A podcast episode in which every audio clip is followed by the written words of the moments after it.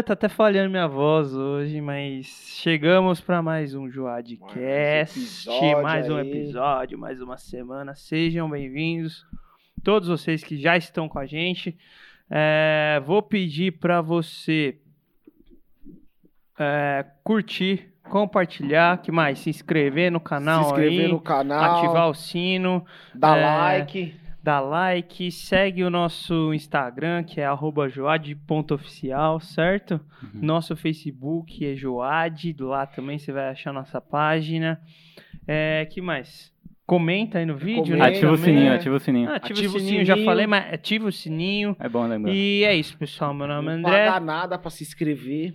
isso aí, é de free, na é faixa. É free, é na faixa. Meu nome é André, estamos aqui mais um dia. Savião, seja bem-vindo, tá comigo aí, mais André? uma vez pra gente conversar.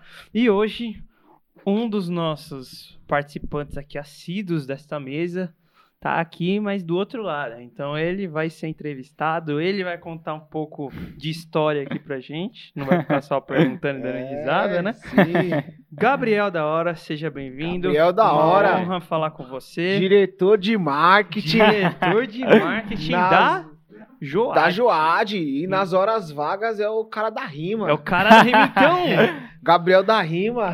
Maravilha. Gabriel da Rima. É. Que bom, que bom é que uma o... honra estar aqui com vocês. Que bom que o Sávio já puxou esse papo aí, porque é. o cara ali é do improviso, sabe? Ele é. fala que manda uns mas. Eu não falo nada, não. Os improvisos. Falou que não manda decorada. Um... É, a gente teve um acampamento.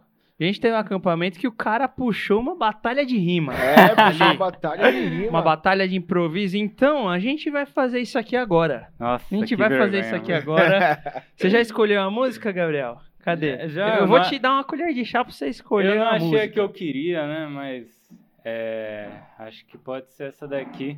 Tá, e aí... Aí o Sávio... Sávio quer batalhar aí comigo, O né? Sávio tá louco pra batalhar com o Gabriel. então a gente vai começar esse Joadcast de hoje com uma batalha de rima. Deixa eu ver aqui se tá tudo certinho. Tá tudo certinho, vamos lá, hein? Eu vou ser o sonoplasta agora, conto com a ajuda aí da nossa Antes produção. de começar, eu peço uma desculpa por que vocês começou. vão ver aqui, né? Isso daí começou. é uma vergonha, pra falar a verdade. Estou muito tempo sem rimar. Eu quero ver quem vai começar aqui. Eu começo, eu começo, eu começo. quer começar ainda? Tá bom, então vamos lá. É agora, hein, pessoal, se preparem. Vamos declarar aqui um empate, tá bom? Ninguém vai sair triste hoje. Demorou, demorou pra rimar aqui. O Gabriel gaguejou já... ali na primeira. O Sábio só manda a rima com a decorada. Então vamos declarar um empate aqui. Cada um ganhou uma é rodada e tá tudo certo. Amém? Muito tempo. Amém? Amém? Então, é isso aí. Desculpa aí você que assistiu esse, essa batalha lamentável, mas enfim. Mano, se você curtiu, clipa essa parte e me envia no Instagram. Marca ele aí. Qual que é seu arroba? É, vai aparecer aqui, mas é arroga, arroga, arroba Gabriel DHR. Underline DHR. Isso aí. Então, marca ele, marca a Joad também, arroba joad.oficial. Enfim, faz parte, né, gente? Vamos rir pra não chorar, né? Enfim, Só pra ver que a gente é. A gente é, a gente é da hora, a gente é, moderno, a gente é descolado, né? entendeu? Nós somos irmãos, mas somos descolados também. O cara né? aqui, ó, vai rimando, somos aqui vai... imitando Kant aí, Imitando Kant. Aí, muito bom, muito bom. Mas agora o papo vai ficar sério. Sim. Então, Gabriel, seja bem-vindo ao nosso podcast, que é seu também, né? Nossa, todos nós aqui. Mas seja bem-vindo. É um prazer falar com você. E aí, quer fazer uma primeira pergunta, sabe? Não, pode começar, pode começar aí. E aí, se apresenta para esse povo que está assistindo e pra gente também. Vamos fingir que a gente não se conhece. Quem é você? Tá bom. É prazer estar aqui, é uma honra. É... E uma vergonha depois disso que a gente passou, mas beleza. É, meu nome é Gabriel, eu tenho 21, 21 anos. É, atualmente eu estudo publicidade e trabalho com design, arte. E na igreja eu trabalho mais nessa área, né, nessa parte. Sou irmão do César, que vocês, é, não sei se vocês já conhecem ele. E eu entrevistei eles aqui uma vez. O cara é então. uma referência, né? E... Sou irmão do É, César. irmão do César. Poderia E- falar que eu sou filho do Gideus.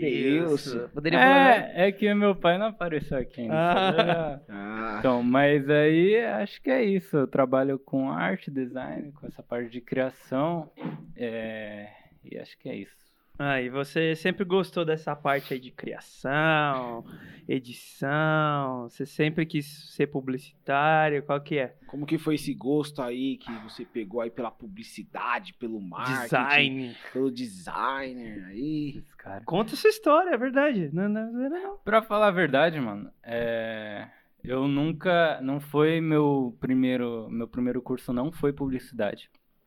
E, é, por exemplo, se eu falar que foi, ah, desde pequena eu trabalhava assim, não, é, foi uma área que acabou, por exemplo, é, eu gostaria, eu, eu quando era pequeno eu queria trabalhar na área de TI, eu queria fazer programação, fiz até curso, tudo, com uns 12 anos eu já tipo, sabia a linguagem PHP e My- MySQL banco de dados, essas coisas. Então, tipo, desde muito novo eu, eu mexo com computação, essas coisas, e eu tenho esse interesse em tecnologia. Mas, é, acho que quando eu fiz uns 14, 15 anos, eu comecei a conhecer mais a área do visual, né? Que é a área que você vê o seu projeto e vê que tá bonito, e aí você faz essas críticas e assim você constrói alguma coisa, como um logo, um banner, um site. E também eh, tinha um pouco da necessidade desse que faltava lá na igreja, né? Que até eu percebia que eu via, por exemplo, vocês falaram que a gente fala do logo do antigo da Joade. Eu não falava nada. Eu também nunca falei Não, nada. não tô falando que vocês falam alguma coisa, tô Eu falando. não falei, não falei. Não, eu tô falando, quando eu via, eu, eu olhava, é, nada contra quem fez, né? Na época não tinha um software som atualizado e tal, mas, tipo, quando eu via e olhava aquilo, eu falava, pô, mano, eu acho que poderia ser um negócio diferenciado, um negócio mais moderno, é, mais atualizado, poderia ser mais legal, mais jovem, né? E aí eu comecei a, a pegar e começar a fazer banner de folder de culto, por exemplo. Uhum. Certo. É, tinha um culto da Joade, Os aí, eventos, né? É. E na, na época, Acampamento também, né? é, do acampamento foi uma foi mais pra frente, mas os primeiros mesmo era aqueles cultos da, da Joade que tinha, o culto do dos adolescentes, que era um bagulho, era uma coisa muito, muito, muito simples que eu fazia. Eu pegava lá no PowerPoint, copia, eu copiava na cara dura uns que eu via lá no Google e mandava, fazia só Tem vergonha de falar. Só A gente tem que começar de alguma É. forma, né? é, No PPT mesmo. É, Ué, quem não cola não sai da escola, né? É, esse negócio de escola é, é É complicado, você que tá né? dizendo isso. Não, mas de início eu lembro que eu. Quando eu fui para a arte de criação, eu era bem. bem ruim mesmo. Eu fazia. pegava um vídeo no YouTube de 20 minutos, ficava uma hora lá copiando o cara. Os vídeos eram tudo em inglês, porque no Brasil não tinha muita gente fazendo, e isso foi uma coisa que me ajudou bastante também para aprimorar meu inglês e tal. E aí eu fui aprendendo dessa forma, tipo, olhando, é, assistindo, copiando igualzinho o que ele fazia lá no YouTube e repassando no meu computador. E na época eu tinha um computador ruim que travava a cada dois minutos. Eu lembro que eu ficava, tipo, o que era pra eu fazer em, 20 em uma hora, eu fazia em quatro horas, mas, tipo. Aí foi quando eu criei essa dedicação por criar arte, porque eu comecei a gostar do que eu fazia, tipo. Tipo, de olhar é, um convite e começar a gostar daquele convite. Ficar olhando ele diversas vezes, assim, e achar bonito e tal. Certo. E aí, assim, é, pelo que eu acompanho assim, de você, você começou a fazer bastante artes mesmo depois que você foi lá congregar com seu pai lá, né? Seu pai acho que foi para o Planalto, né? E lá acho que você começou a dar uma ajuda, algo assim do tipo, né? E aí você começou a fazer mais arte ou foi antes disso daí mesmo assim que você começou a se especializar e ficou que sua arte foi melhorando? Então, é, quando eu fui pro Planalto, eu já tinha feito o o curso de Photoshop já. Então eu já sabia meio que o basicão. Mas, por exemplo, você saber mexer na ferramenta e saber mexer no visual é coisas completamente diferentes. Por exemplo, eu conheço gente que sabe tudo da ferramenta, mas quando pega para criar coisa visualmente falando, é, não consegue desenvolver alguma coisa com a, é, pela criatividade da pessoa, ou até mesmo pelas referências que ela tem. É, então, quando eu fui lá para a igreja do meu pai, congregar com ele um tempo, eu já tinha essa noção. É, eles precisavam, sim, de, de algumas pessoas para desenvolver as artes. É, ah, é, agora que eu lembrei. Antes de ir para a igreja do meu pai, eu lembro que o Tiago Pessoal não, o Thiago Alencar, ele criou uma, uma página no Instagram, que eu não sei nem se tem até hoje, que era Ser do Reino. Que aí eu fazia. Arroba eu... ser do reino. Eu... tá fazendo propaganda, meu. Segue o arroba joadio.oficial. eu lembro que eu fazia arte lá também. E lá, é... nossa, era uma. Meu, se eu for pegar hoje, eu acho que eu vou ter vergonha, mas eram umas artes muito basiconas e ruim mesmo. Tipo, nossa, olha hoje e fala, nossa, que negócio feio. Aí, quando eu tava lá, já, quando, quando eu tava com meu pai, eu já tinha mais essa prática. E lá é, tinha uma pessoa que ela trabalhava meio que, não sei se ela era designer, ela, ela era, ela trabalhava nessa área de marketing tudo. Aí, então ela tinha essa noção e de visualmente falando, ela sabia ver como é que quando estava legal, quando chamava atenção, quando não. Aí ela me dava esse estoque, mas lá foi onde eu desenvolvi mais essa habilidade. Que se eu acho que se eu não fosse para lá, eu ia ficar nas minhas artes ruins e só ia aprender quando fizesse a faculdade, essas coisas, sei lá. Mas acho que foi isso. Lá eu desenvolvi mais e passei a, a a querer mais, fazer, mais, é, fazer parte dessa área de visual, né, sem CTI. Ainda mais que eu tenha tentado ir para TI mesmo assim, mas foi onde eu, minha habilidade de visual aumentou e a de TI ficou lá no mesmo nível. E aí você comentou que mesmo assim você tentou TI, né? É. Mesmo assim eu tentei TI. Fui Por que que não deu certo, cara? o povo quer saber. É. Ah, então, é... Será muito difícil. Você foi até estudar, Conta saber, a história né? inteira Você foi até estudar, acho que em Portugal, foi, né? Alguma coisa assim do tipo. Ó, eu vou falar... É uma... Mano, é que assim... A gente já sabe, conta pro é, povo aí. Qual foi o falar, é, Vocês que são adolescentes e estão saindo no ensino médio. Não se empolguem. Não. Mano, não tem problema você ficar um ano sem fazer muita coisa. Tipo, um ano, sei lá, fazendo cursinho, um ano é, estudando outras áreas, vendo o que você quer de verdade. Não, não tem problema. Porque, mano, comigo, tipo, eu tinha desde, desde os 15 anos eu queria fazer TI. Eu, eu achava que eu queria. Apesar de não ser uma coisa que eu gostava tanto, eu nunca gostei muito de. Tipo, eu tinha facilidade para fazer, mas eu não gostava muito de fazer. Tipo, ficar lá programando horas e horas, é, ter que ver erro de linha e tal. Eu não gostava de fazer isso, mas era uma coisa que eu tinha facilidade. Então, é, por é, assim, influência de às vezes outras pessoas que falavam, nossa, essa área ganha mó grana, você tem que ir, ou é, você tem que fazer isso porque você já tem a facilidade, você vai ganhar muito dinheiro com isso e tal. Então, aí, mano, eu acabei indo nessa pilha e aí eu escolhi estudar TI. Não só como escolhi estudar TI, mas ele fica com vergonha. Eu, mano, fala aí. Pode falar. Eu escolhi, eu escolhi me, é, fazer uma faculdade fora, que eu fui para Portugal, fiquei um tempo fazendo faculdade de TI e escolhi estudar lá.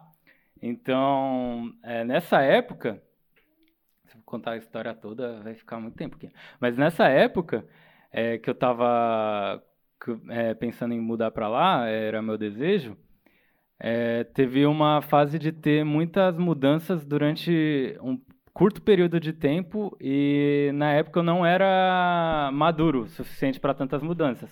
Sim. Por exemplo, você sair da casa Agora dos seus é. pais. Agora é. é Cominho, né? é, isso aí. Não, você, por exemplo, é, deixar. Na época eu tinha 19 anos. É, é, você sair da casa dos seus pais, aí ter que escolher uma profissão e ter que escolher a faculdade. É o que o meu pai até falava. Em um Tem país novo, né? É, em um é. país novo, uma cultura, cultura completamente diferente. Né? diferente É, as pessoas são completamente diferentes, nada contra Portugal. Idioma mó difícil também. é. É, foi, foi. Ora, pois. O pior foi o idioma. o idioma, né? O idioma pegou bastante. Né? Nossa, né? o idioma, meu, não deu. nada nas aulas. Nada. Não, Pior, é, pior que eu tinha professor, tipo, eu estudei em Portugal, é, estudei em Portugal há bastante tempo, mas meus professores não eram de Portugal. Meus professores, por exemplo, eu tinha um que era da Sérvia, um era da Inglaterra, eu tinha uma professora que era cearense do Brasil, a única que eu entendia suave, que era de boa para entender o que ela falava. Fala sua língua, né? É. Não, ela falava com sotaque, aí eu entendi ainda achava engraçado. Era mais fácil de entender a matéria. Ela explicava física, apesar de ser uma matéria que eu nunca fui bem na escola, mas eu entendi a matéria e foi uma das que eu fui melhor lá. Tipo... aí tinha uma professora que era da China, que ela, ela tinha um sotaque muito diferente de português de Portugal e português brasileiro. Ela, tipo, mano, você tinha que se concentrar para entender o que ela falava. Tipo, não bastava você entender a pronúncia dele, você tinha que entender a matéria, né? E também é, eu tinha um professor, o outro, ele era português, aí ele era o único português mesmo. Aí, meu, juntou tudo isso de adaptação, pá, aí acabou que não deu muito certo é, essa mudança. Aí eu tô aqui de novo no Brasil.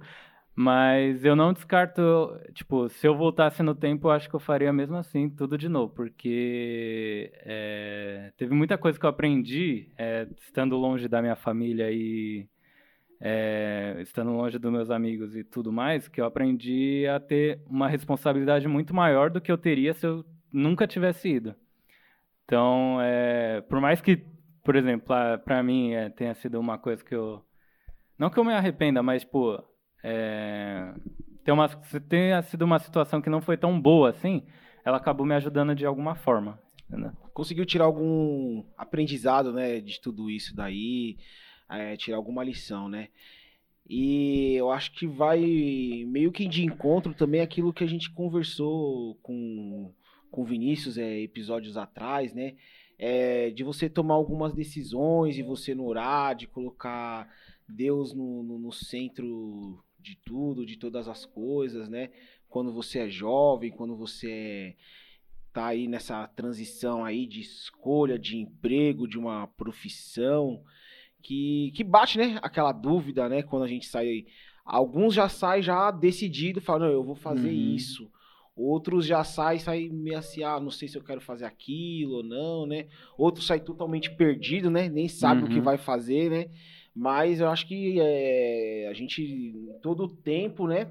A gente tem que orar, colocar Deus no centro da, das coisas, né? E para não ter algumas consequências, assim, né? Ainda principalmente ah. quando você vai. É, e eu acho que o, igual o Biel, você comentou de várias situações, né, sabe? É. Mas, tipo, o Biel era um cara que, pelo que ele falou, ele tinha certeza. É, então tinha ele certeza, já tinha muita certeza. É. Aparentemente não tinha questionamento, mas a gente vê que mesmo quando a gente tem certeza sobre algumas questões, ainda assim é, é, a gente precisa envolver né, o, o Senhor. A gente precisa Senhor, orar sim. a Deus para que Ele esteja de fato à frente né, da, das decisões que a gente vai tomar. Mas fala aí, Bel, o que você queria falar? É, então, é, nessa questão mesmo de tomar decisão, às vezes é, a gente tenta meio que controlar as coisas que vai acontecer na nossa vida, né? E não é a gente que controla. Por exemplo, é, quando eu tomei a decisão de mudar, era porque eu queria é, ter uma estabilidade melhor do que no Brasil e pensando mais futuramente que eu conseguisse me estabelecer e ter uma vida mais é, assim tranquila. É, e na questão do curso também, foi um curso que eu, eu, eu tinha certeza que eu, que eu queria fazer assim, mas, tipo, a minha intenção, é, a princípio, era mais pela, pela, como era um, como TI é um curso muito requisitado, é um curso que você, querendo ou não, se você faz, você vai receber bem, isso daí é uma verdade, não tem, é, é, não tem como questionar, é, ainda assim, é, quando você pede a ajuda de Deus, não importa, você pode fazer qualquer coisa. Seu, por exemplo, é, seus amigos podem falar que, sei lá, você quer fazer é, design. que é uma coisa que falam que não dá dinheiro. Mas se Deus colocou aquilo na sua vida e é aquele dom que você tem, se você for agir bem e, e trabalhar bem na, na, nessa área, tudo vai caminhar para dar certo. Não tem, não tem erro. Quando você segue o que Deus coloca na sua vida, não tem erro para você é, cair ou dar muito problema ou dar errado. Não é fácil, lógico que não é fácil. Tipo, por exemplo, quando eu mudei de lá, daqui para lá, não foi fácil. Quando eu mudei de volta também não foi fácil. Mas eu entendo que, é, por exemplo, meu, teve momentos que eu tava em Portugal que eu tava, tipo, em um nível tão mal que eu fui para uma. É, que eu falo que é esses momentos que eu acho que Deus separou mesmo para eu ter. Que eu estava em uma, em uma conferência, é, em uma conferência que veio um, o irmão daqui do Brasil pregar lá.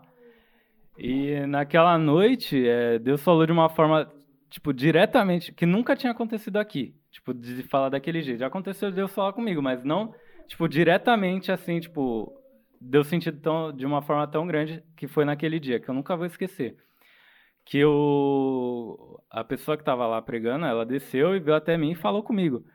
Aí, é, e ela falou tudo aquilo que eu queria, que eu tava precisando ouvir, que era o que eu tava, na época eu tava muito, muito mal, que tipo, eu não queria mais estar lá, tava acontecendo muita coisa que não tava dando certo, eu falava aí, ele veio e falou comigo que tava, é, Deus estava me preparando, tava, e eu estava amadurecendo e tudo mais, e as outras coisas que eu precisava ouvir. Então, eu, eu acho que tem momentos que, por mais que, é, às vezes, por exemplo, você vai na.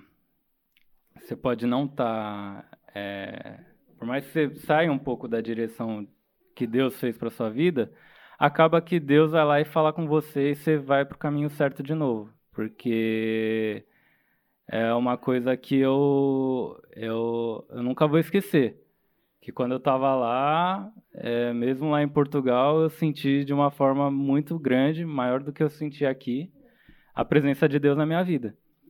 E aí eu voltei e acabou dando tudo certo. Que hoje eu acho que, por exemplo, hoje eu vejo que minha vida está caminhando, tá, tá tudo se encaixando. Tipo, quando você olha assim, nossa, eu queria estar isso, isso, isso, tipo, não tem nada. Eu não olho nada para minha vida e falo, nossa, eu queria isso, porque tipo, tudo que eu queria tá acontecendo já. Então acho que é uma satisfação muito grande para mim. E é, acho que eu falei demais. É, aí você voltou, você se encontrou. E quanto tempo você ficou lá em Portugal? É... Cara, é... eu fiquei. Eu fiquei quatro meses lá, praticamente. É, quatro meses. Quatro meses. É, eu cheguei. É na época que eu cheguei já tinha começado minhas aulas na faculdade, então no meu segundo dia lá em Portugal eu já tinha ido, eu, tipo, já fui para aula na faculdade. É, eu fiz bastante amigos brasileiros lá, lá tem muito brasileiro, quem for lá um dia quiser, eu tenho bastante contato lá que... Oh. Chama ele que ele vai indicar. Eu, é, eu tenho bastante contato lá que... Privado aí, Mas vai direito. Né? não vai por aí, que é, não é fácil, é difícil. E eu criei muita amizade, querendo ou não.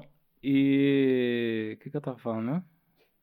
Esqueci. Que você foi lá é, e tinha muito. Ah, é, eu fiquei quatro meses lá e tal. Aí, com um mês, eu comecei a trabalhar lá. É, e eu comecei a trabalhar com um angolano e uns portugueses.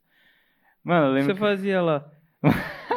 Ele não contou pra gente. Era engraçado, mano. Era Essa engraçado. aqui é nova agora, vai. Fala. Mano, lá eles não. É, não sei se ainda é assim hoje, mas, tipo, lá eles não podem ter um.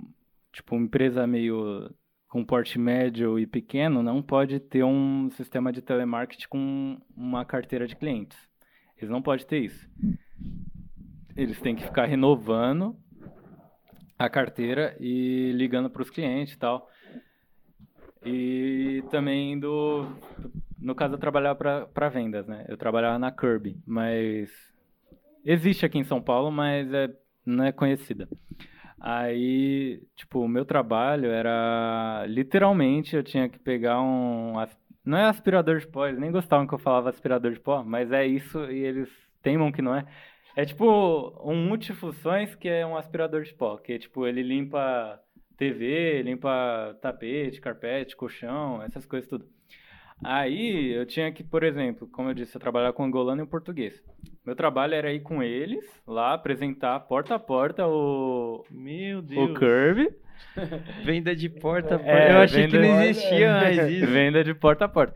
E, tipo, aí apresentava, falava sobre as funções dele e tal, e falava é, como ele era bom. E, e aí, se o cliente quisesse, a gente fechava a venda ali na hora, fechava o contrato, e a gente recebia uma comissão em cima disso. Não existia salário fixo, salário assim todo mês. Mas, tipo, a comissão era, era boa, se você recebesse, por exemplo, eu consegui vender, acho que foi um ou dois Curb, que é muito difícil vender esse negócio. É um... Mano, você tem uma ideia. Bateu em mil portas aí, conseguiu Não. vender dois. Tipo, mano, você tem uma ideia, esse negócio ele custa. Na época ele custava 3.800 euros. Meu Nossa, Deus. cara, hein? Arredondando pra hoje, tipo, é um. Meu, 100 mil, né? Mas, tipo, é muito caro. Aí, em- tipo, era muito difícil de vender. Porque geralmente quem tinha muito dinheiro não, não se importava em comprar, é, não queria comprar, não ligava, não, não achava necessário. E quem era aqueles que tinham. Que você achava. Mano, teve um cara. Teve a pessoa que eu vendi, eu achava que não ia comprar. Achava que não ia dar certo, porque eu via lá a situação, pá. Às vezes tava. Não era tão. Por exemplo, eu chegava na casa de um cliente, tinha uma Ferrari lá na garagem dele. O tapete dele custava mais do que sei lá quanto. Aí, tipo, aí você vê essa situação, você fala, "Ah, não, o cara, ele consegue, então ele vai comprar.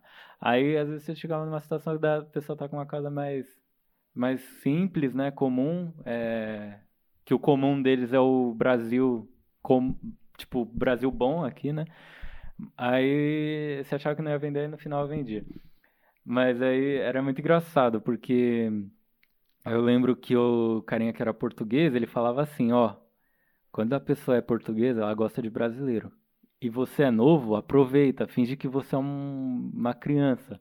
Pra pessoa, tipo, pra tentar persuadir a pessoa a poder comprar, tipo, que eles falavam assim, como lá, tipo, a idade é- do pessoal, a média é muito alta, eles são bem idosos, tipo, 84, 96 Ô, anos. louco. É, então, tipo, é, eles olhavam pra mim e viam um neto, ou viam um sobrinho, mas viam uma pessoa, tipo, familiar. é, e, e se sensibilizavam com isso.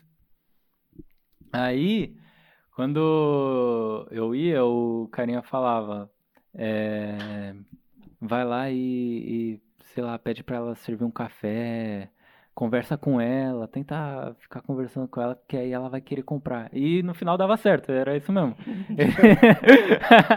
Técnicas de venda. é, acabava que dava certo. Tô aprendendo técnicas de venda aí com o Gabriel, ó.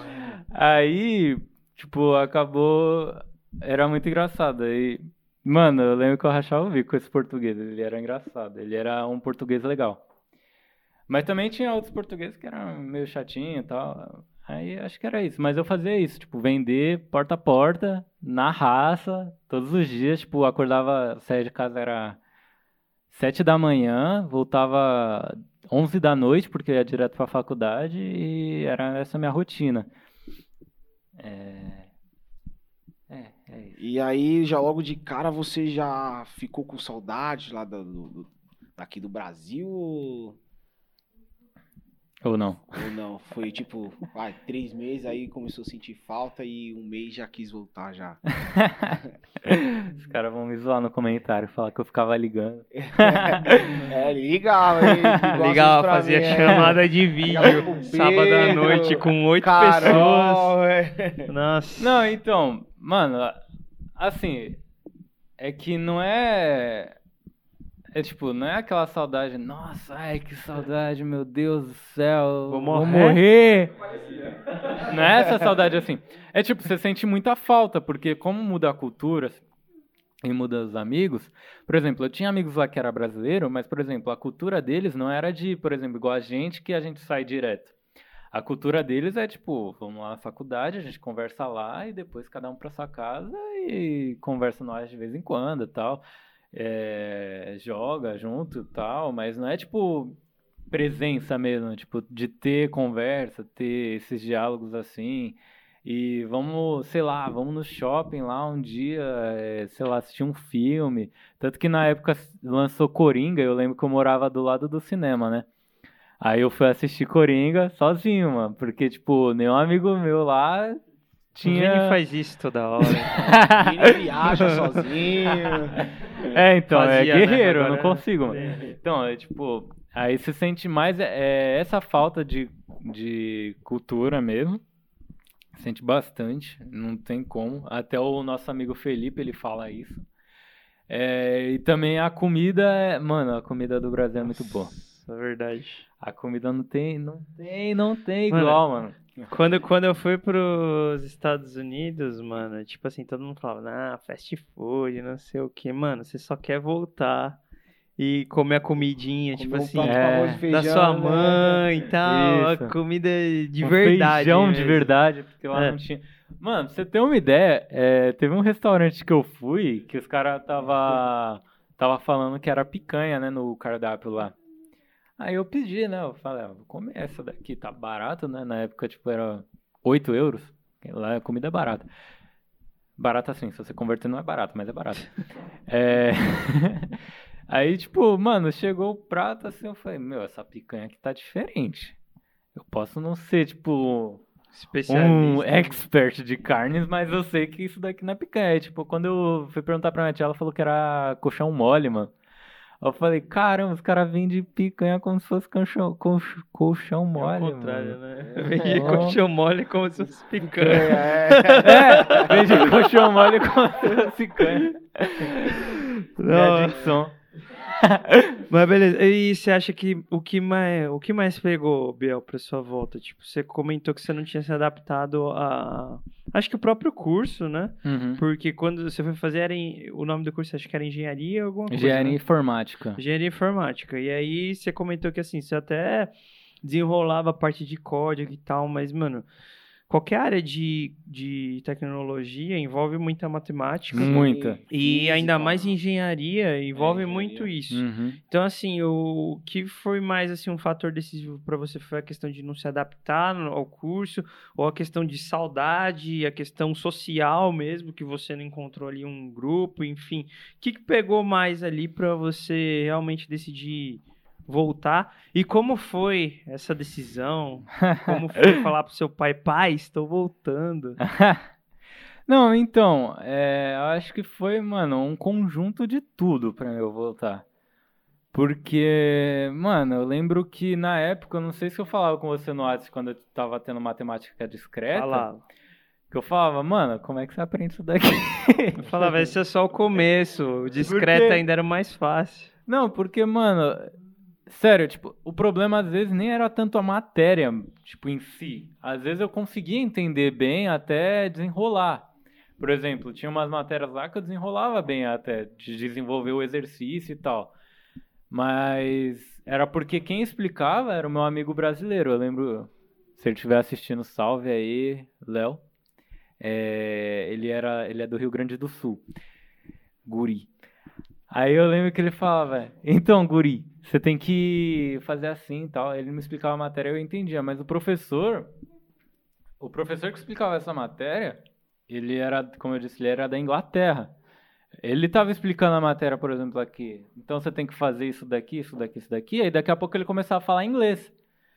Aí na minha cabeça ficava muito, muita bagunça, tipo, misturando tudo. Aí, nossa, aí foi uma junção de, tipo, juntou isso do curso. Porque eu não tava conseguindo. Mas a matéria é difícil mesmo. Ele tá falando que não, mas é, é difícil sim, gente. Eu aqui no Brasil também sofria muito. Às vezes eu tinha uns professores de fora também, uns europeus, sérvio, russo.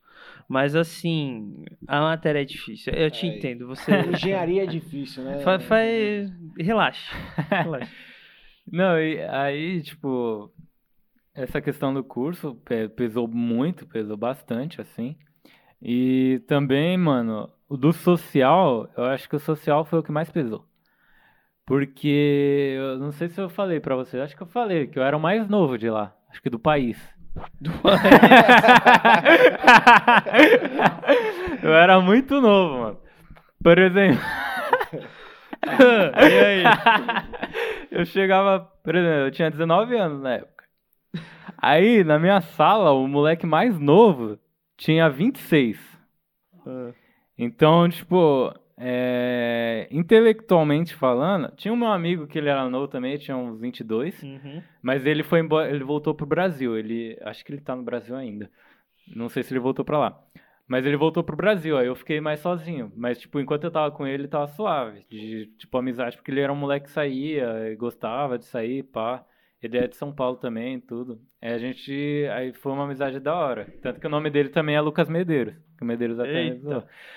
Aí, tipo, a questão social, como eu era mais novo, tipo, na igreja também, é, a pessoa mais nova tirando as crianças que tinham acabado de nascer, acho que tinha acho que tinha 25, 24 anos, tipo, era um pessoal bem mais velho que eu na época.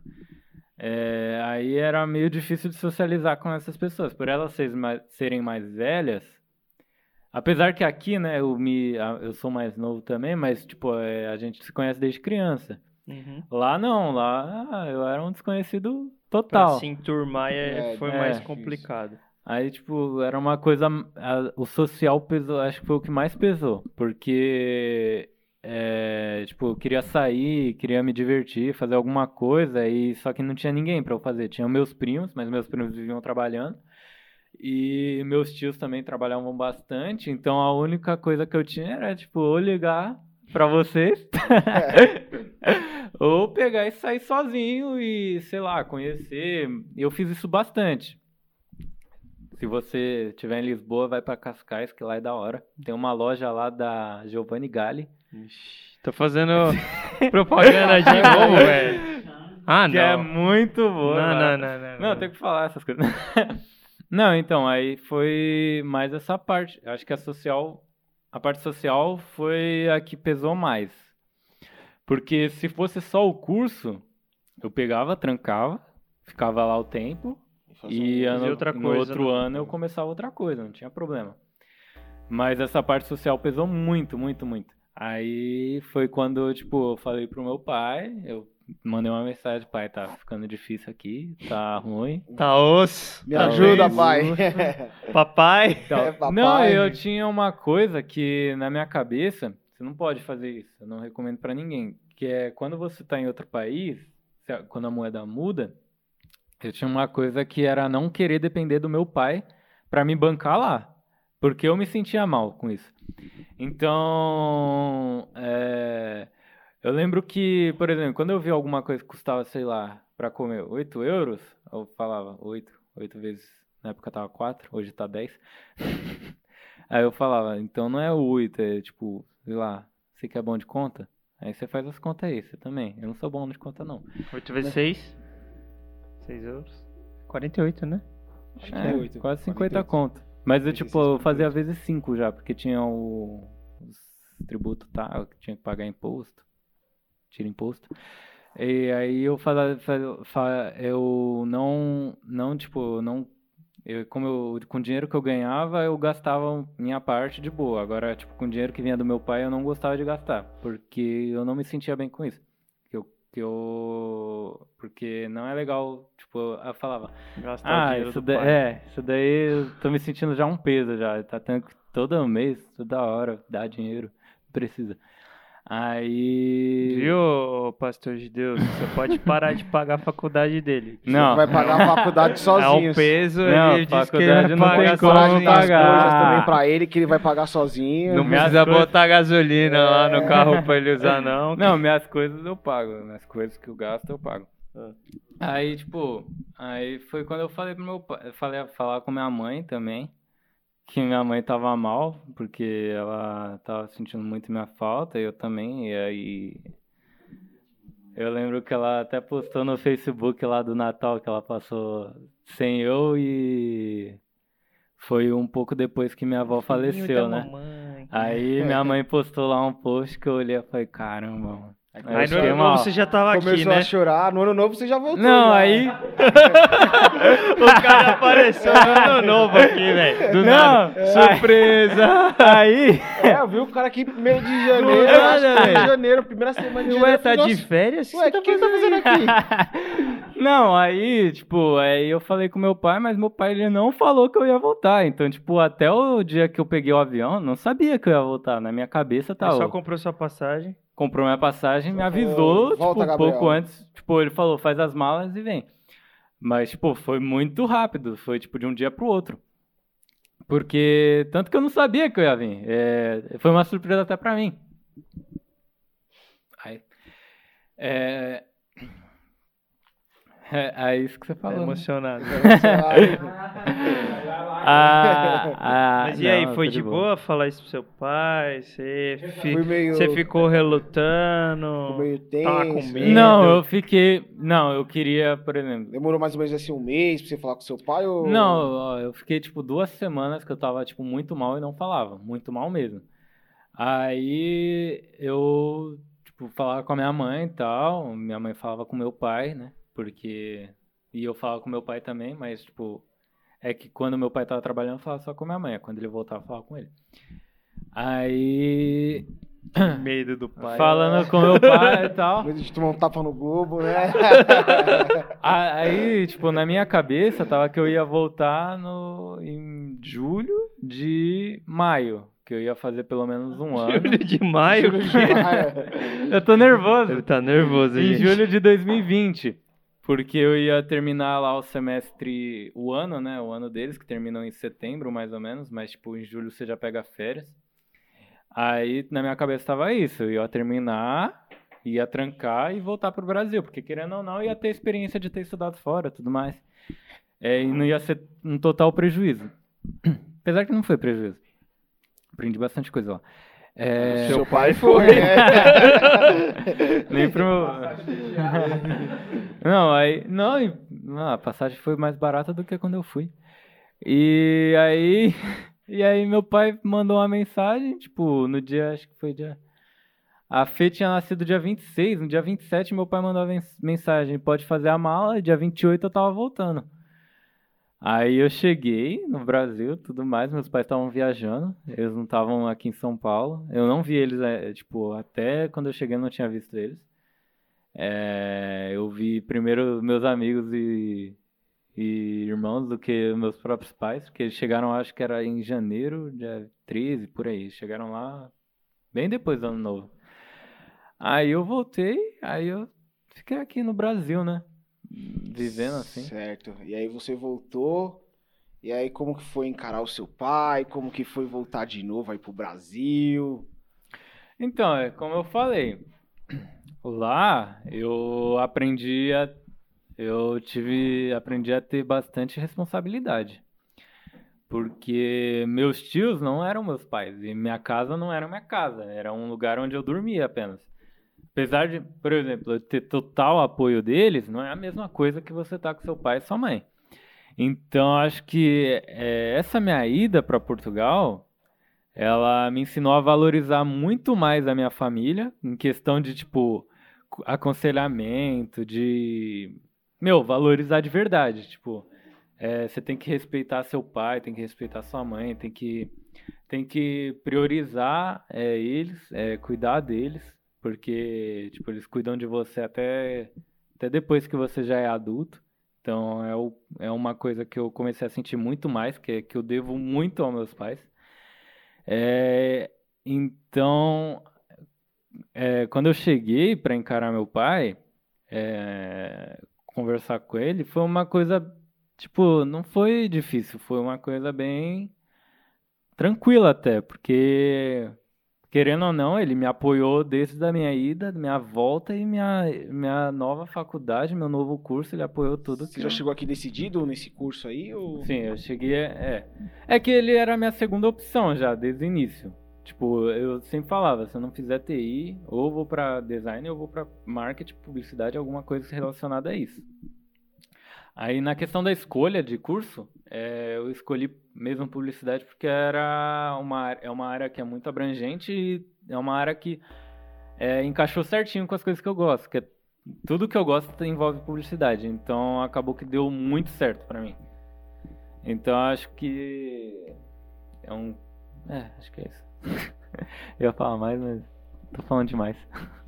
E aí você voltou, começou a fazer publicidade, se encontrou aí, né? Uhum.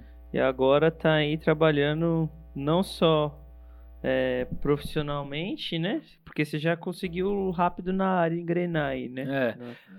É, é aquilo que eu falei, das coisas se encaixando muito, é, dando muito certo, de uma forma, tipo, incrível. Que foi eu estar tá cursando no primeiro ano a publicidade, entrar uma pandemia, eu continuei cursando, eu arrumei o um emprego na área que eu, que eu queria trabalhar. E, e também acabou que eu desenvolvi minha habilidade múltipla, muito mais do que eu sabia antes. E usei é, na igreja pra, com a Joade para fazer as coisas pra, do nosso trabalho, né? Mas já foi logo assim de imediato, quando você começou a fazer a publicidade ou Acho que teve um pouquinho de demora aí, assim. Não, não demora, né? Mas eu lembro que a gente dava ainda uns conselhos para ele, lembra? Pra ele poder fazer as coisas na igreja tal. Como que foi esse daí? Tipo.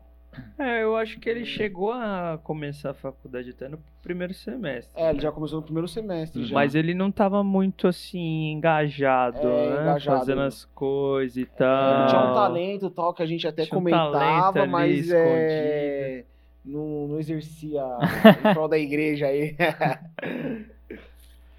não, é assim. É, é uma coisa que eu falo, que você tem que ter compromisso.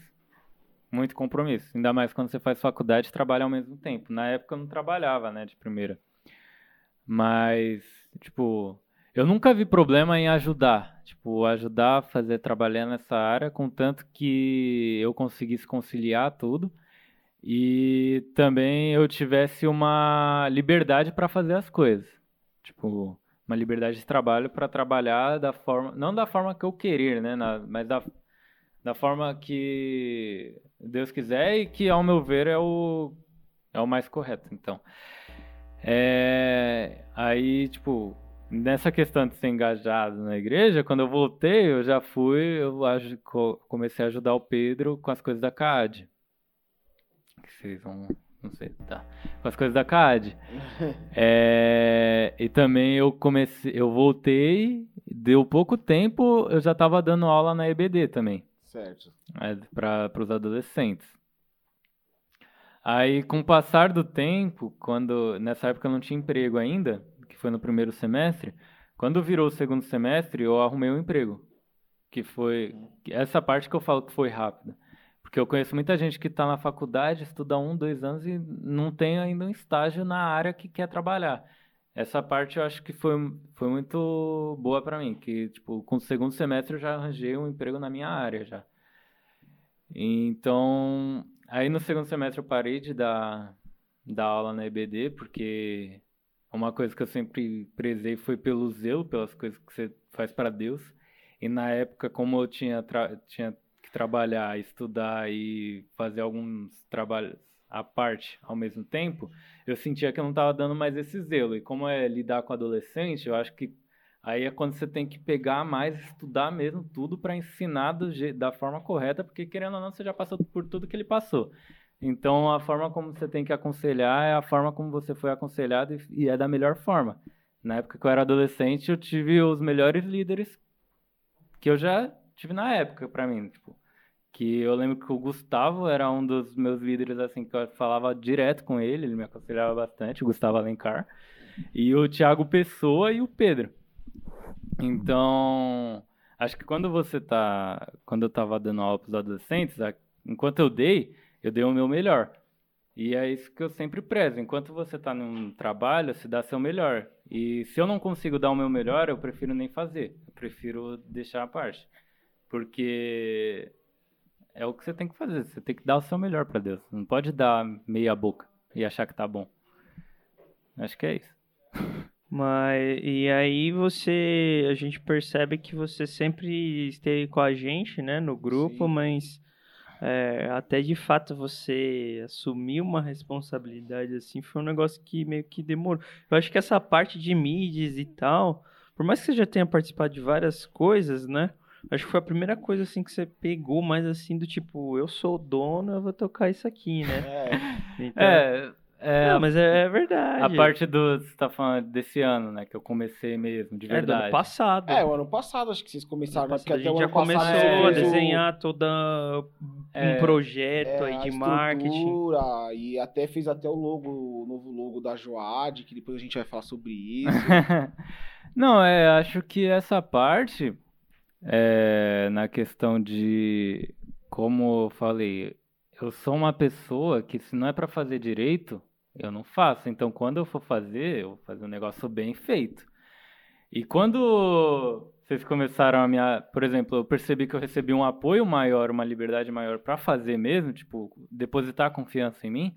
eu falei, então eu vou pegar isso daqui e vou fazer, vou agarrar e não vai ficar aqui comigo. Eu sou diretor de marketing lá e não vai, vai sair as coisas do jeito que tem que ser, tem que sair perfeitinho. Tanto que, por exemplo, às vezes é, o, o Medeiros me zoa e eu peço os stories lá pra ele no Insta, aí ele fica me mandando, ah, tá bom, tá achando que tá bom? Meu, vê aí. Aí eu fico vendo, eu falo, não, tá certo. Pode ir, pode ir. Quando eu vejo que a pessoa já tá mandando bem, tá. tá já se garante. Desenrolando já ali. Desenrolando, eu já deixo na mão e confio. Igual fizeram comigo. Mas quando é uma coisa, por exemplo, até o Savião, às vezes ele me pede uma arte, alguma coisa assim. Aí eu falo, não, deixa que eu vou fazer. Pode deixar, esse negócio aqui tem que ser da hora. Tem que ser. Tem que ser legal, tem que, tem que ser chamativo. Por exemplo, o dos hospitais lá, convidar para os hospitais. Não, deixa que eu mando, porque você vai mandar isso daqui para outras pessoas. As pessoas têm que sentir. É, o olhar, é sério. É, tem que olhar aquele negócio, ver que tá bonito e querer participar, participar tem que ajudar, né? Tem que é, é, o que a gente fala lá, né? Que eu, a primeira reação da pessoa vem pelo visual. Se o visual estiver bonito, ela já vai se aconchegar na, no trabalho. Então, é, aí é essa coisa, essa coisa que foi mesmo de um do ano passado para cá que eu comecei a pegar firme mesmo de pegar e botar a mão na massa e tipo ficar até duas horas da manhã lá fazendo arte pro Instagram, ficar que eu lembro que eu ficava mandando pro André Meu Deus direto era eu falava eu falava até que tipo não pode ter um dia da semana sem post Todos é. os dias tem que ter post. E valida post, é. e lê, e vê se tá certo. Vê todos os erros de português. É Idas e vindas do, dos posts.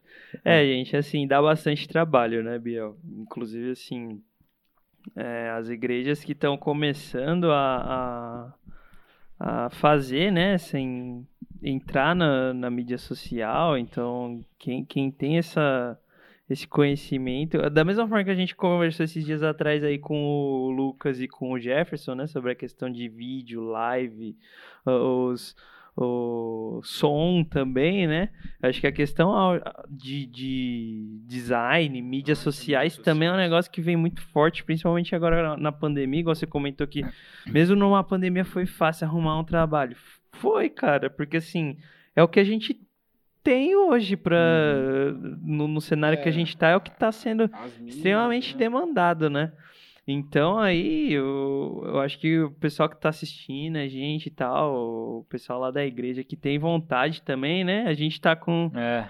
com as oportunidades aí. E tem oportunidade, hein? Fala você que a gente precisa mesmo de gente. Tem serviço, tem trabalho, tem, né? Serviço não falta. Se você quiser ajudar na Joage com arte, nem, é aquilo que eu falo.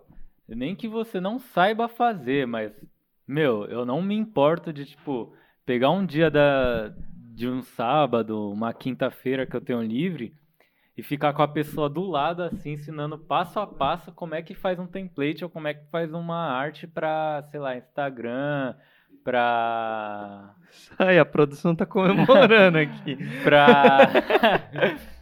para Instagram, para Inscrições Facebook. abertas pro curso do Biel, viu? Curso da hora. Você, é. Curso da hora. Artes em, sei lá, cinco aulas. É isso aí. Se inscreve aí no comentário. fazer o seu template em cinco aulas. Em cinco aulas, isso aí. Não, é tipo, é uma coisa que eu não me importo, porque eu não sabia fazer e eu fazia. Então, tipo, é uma coisa que você tem que aprender. E senão, o único jeito de se aprender é você se dedicar. Uhum. É, eu me dediquei muito para aprender o que eu sei hoje. Tipo, não foi uma coisa que é, eu aprendi na faculdade ou foi no curso. Eu falo que foi mais no YouTube que eu aprendi uhum. e nos tutoriais da vida aí, porque até 3D eu já mexi, de ficar fuçando assim, fazendo as coisas. Como eu tenho um familiar que mexe, aí eu aprendi algumas coisas com ele também. Então, tipo, é uma coisa que você tem que se dedicar. Qualquer coisa, eu acho que se você se dedicar e tiver, e tiver vontade, você consegue fazer. Não importa o quão difícil esteja. Falar pra você que no meu, meu computador da época era 2 GB de memória RAM, um i3 de primeira geração e eu conseguia fazer as coisas. Então, tipo, é, não tem desculpa se você não acredita. Dá um tipo, jeito, né? Você tem que dar um jeito, dá seus pulos. E os próximos passos aí, o que, que você vislumbra? Você quer aumentar o alcance? Você quer milhares de seguidores? Qual que é a sua meta aí é, para esse projeto? Vai, não vou nem perguntar de, de meta pessoal, profissional, mas assim, para esse projeto aqui que é não é não é nosso, né, da Joad, ele, da obra do Senhor, mas qual que é a meta? Onde você quer chegar aí? Instagram, Facebook, o próprio podcast, enfim. O céu é o limite, né? É, então, diz o Scope que se cure. Copiaram um post nosso, né? É. Não, então, é, é, A minha, acho que a principal, acho que de todo mundo que está ali no grupo de marketing e aqui no podcast a principal é passar a mensagem de Deus para quem não conhece a nossa a mensagem ainda. Boa! Isso passar... aí, era essa a resposta que eu esperava. É, passar a mensagem de, de esperança, passar os nossos trabalhos que a gente faz, que a gente realiza, que às vezes a gente faz, mas tipo, não é que precisam ver, mas é importante você ter um lugar onde as pessoas possam ver o trabalho que você faz. Porque tem muita gente, por exemplo, fala, ah, a igreja não faz nada. Aí hoje eu posso pegar e falar lá no. Pô, não é assim, cara. Olha lá no Instagram, tanto de coisa que a gente faz, doação de sangue, do, etc. Como que a gente ajuda socialmente, como é importante a igreja, assim, falando, né? Importante na sociedade. E eu acho que, é, que, é, que a principal é essa, levar a mensagem de Cristo, é, chamar o pessoal para conhecer a gente, né? E meu alcance é o infinito e além, mano. Acho que não, não, não defino limites, porque quando você define um limite, então quer dizer quando você chegar lá você vai parar. Não. É, eu acho que o principal é alcançar, né, as é. pessoas é. mesmo e levar para elas, né, para quem tiver interesse, né, o, aquilo que a gente tem, né. Então, é, a gente posta bastante coisa com informação, mas com ensinamento e uhum. tal mas a gente também posta coisas que a gente faz para que as pessoas vejam como Jesus transformou a nossa ah. vida, né? Então a gente está ah. levando e está compartilhando isso com as pessoas. Dependente dos números, né? É, uhum. Uma pessoa que vê aquilo já, já é, já é um trabalho é. recompensado, digamos assim, uhum. assim, né? É, às vezes até as mensagens que a gente recebe no direct de alguma pessoa falando já é muito importante.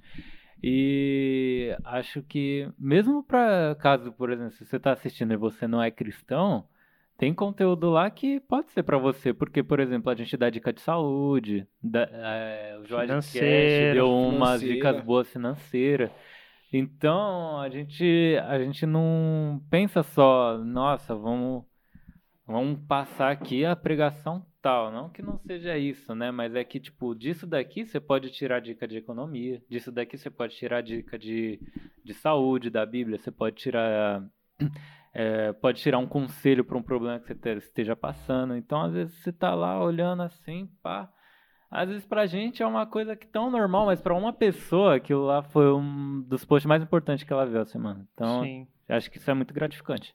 Sim. Sabião, tem alguma, mais alguma Não, coisa então, aí? eu perguntar do logo da Joad, ele falou que via lá antigamente o logo da Joad, lá a águia, com relógio. E aí surgiu aí o novo logo da Joad. Como que você chegou nesse logo aí? Qual que foi a, a sua inspiração para chegar nesse resultado aí? Minha inspiração? Então. Não foi. Ou você copiou na internet nenhuma. lá? Não, é. Eu tinha. É, como eu tenho bastante. Com base. É, quando eu falo em logo, antes de fazer um, eu pego bastante referência de diversos lugares, muitos lugares. Pego bastante referência mesmo. Com o logo da Juad, eu queria alguma coisa simples, um símbolo, que a pessoa olhasse e já lembrasse. Uma coisa que marcasse, pá, e já era, é aquilo. É, aí quando eu fui desenvolver, eu coloquei lá o J, né? Pode ser de Jesus, Joad, e a cruz, que significa Jesus também. É, mas eu acho que no geral foi isso daí, que eu queria fazer uma coisa mais simples, mais, jo mais jovem, um pouco mais minimalista e também agradável quando se olha. É porque antigamente os logos era tudo cheio de é, detalhe, não sei o que, você não entendia o que, é. o que tava desenhado, né? Uhum. É. Aí você resolveu fazer uma coisa mais clean, então? É, eu fiz o mais clean possível. Depois de 300 tentativas, mas eu fiz. Aí foi o que deu certo, ficou bom e combinou, acho que até mais familiar, dá para familiar, familiarizar mais do que o antigo, né? Que a gente ficou até um tempo sem, né, mostrar aquele, que é da águia. É. A gente mostrava só o a, só o nome da Joade. É, só. só o nome. Eu acho que foi isso, mas é claro que tudo graças a Deus, né, que eu consegui fazer porque ele que capacita. Isso aí. Bom, Biel, eu acho que se tirar uma palavra-chave aqui da, da, do que o Biel falou, acho que é comprometimento. Ele falou bastante é, aí nesse final sobre comprometimento, né? Então, é, destacar a importância aí tanto pra gente como para quem tá ouvindo, quem tá assistindo, como é importante, né, quando a gente decide fazer alguma coisa na obra do Senhor quando o Senhor chama a gente, né? Que a gente de fato assuma aquilo com comprometimento e com responsabilidade, né? Pra gente fazer de fato o nosso melhor, sempre buscar evoluir, né? Porque, porque Deus merece o nosso melhor, né? Então, eu não sei, acho que da nossa conversa que a gente pega, ele, conver, ele falou de muito mais coisa da história dele também. Experiência aí de quem já é, viveu uma experiência fora, né? Então talvez alguém que está ouvindo também se. Longe de casa, dos é, pais. Uhum. Também tenha passado por isso, se identifique com essa situação. Mas muito legal esse papo. Acho que ele tem mais. A gente vai ter que parar por aqui, né? Porque já, já uhum. rolou demais. Uhum. Mas assim, a gente tem mais, sei lá, dá pra falar sobre design, coisa, é, dá pra é, falar sobre sim. um monte de coisa, né? Sobre publicidade. Quem sabe a gente. É, publicidade, propaganda, marketing. Campanha, quem sabe é. não ter um V2 aí. Se você tem interesse aí, tem alguma pergunta relacionada a esse tema, se você tá começando um trabalho desse na sua igreja, no seu grupo, deixa uma pergunta aí, quem sabe a gente traz o Biel de novo, né? sim. né? Uhum. E aí a gente faz um Biel responde aí pra vocês. no meio do Joadcast, né? É. E aí dá pra fazer até uma outra batalha de rima, né? É, quem dá, sabe? É, dá, dá, dá, até pra finalizar, né? É, é quem sabe alguém ganha é. Mas é isso. Tem mais algum ponto aí, Sabião? Não, então é que a gente também vê aí na história do Gabriel, é, em relação ao cara, não só comprometimento, mas a gente também vê aí também que Deus ele dá um novo recomeço aí, né? Quando você se dispõe a estar na na vontade dele, no centro da, da vontade. E Deus ele dá uma nova oportunidade, né, para você assim como ele deu pro Gabriel, né? Tava lá em outro país, voltou para cá, acertou a vida dele e tal, deu uma oportunidade dele poder recomeçar, fazer um novo curso, é, encontrar um emprego, trabalhar na igreja, né? Como a gente falou lá com o Vini lá, Deus é um Deus de recomeço, que dá novas oportunidades. Então, você jovem, você adolescente, mais uma vez, é, procure ter comprometimento com as coisas de Deus, né, com estudo e tudo mais, né? E também não faça nada, né, sem orar a Deus, sem pedir a direção, porque é complicado, né? É complicado. E se você tá numa situação aí que talvez você acha que tenha errado, que tenha feito alguma coisa assim, que fala que acho que não vai ter mais jeito de voltar tudo, saiba que Deus é um Deus de recomeço, né? Que Deus é um Deus de oportunidades e que ele pode te dar uma nova oportunidade aí, pode ajudar você a se encontrar na vida, a encontrar o seu verdadeiro chamado, o seu verdadeiro dom, sim.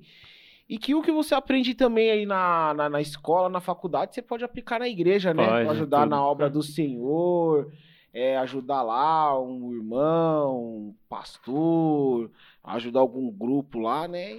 Então é essa lição que a gente é, fica, e... Né? e eu acho que também assim, se você tá passando por um momento assim que você tá vendo que algumas coisas estão dando errado, é, você não se desesperar.